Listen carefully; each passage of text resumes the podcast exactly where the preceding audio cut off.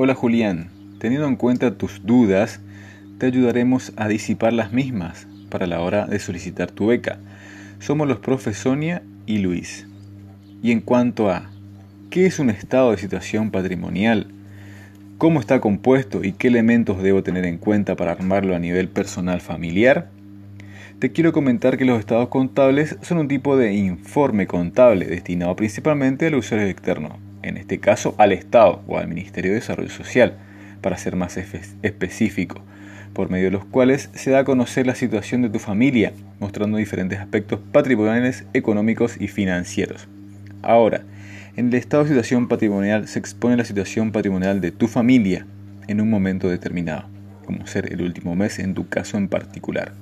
Se cuenta conformado por el activo, pasivo y patrimonio neto.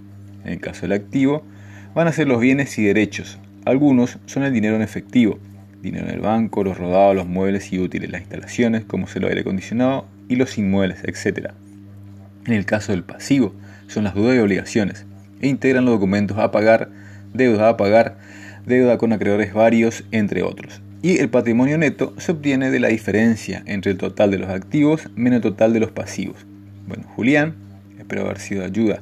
Te paso con la profesonia, que responderá tus otras consultas. Hola Julián, en relación a tu segunda inquietud, ¿qué es un estado de resultado? ¿Cómo está compuesto y cómo lo puedo armar a nivel personal familiar?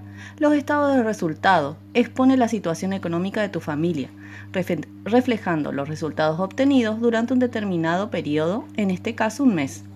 El mismo se encuentra conformado por los ingresos y los gastos que posee en tu hogar, por ejemplo, los ingresos serían los sueldos de tus padres, la documentación respaldatoria, los recibos de sueldo. Y en cuanto a los gastos, va a ser el pago de luz, agua, alimento, em, impuestos, etc. En cuanto a tu última pregunta, ¿cuál es la documentación que respalda cada componente de estos estados? Se puede decir que es variada. Por ejemplo, en caso de los bienes o rodados, va a ser los recibos o facturas al igual que en el caso de los diferentes gastos que se den en tu hogar, como ser la luz, internet, etc. En el caso de alquiler, además de recibo de pago, también puede ser el contrato de alquiler y en el caso de dinero en el banco, la boleta de depósito, etc.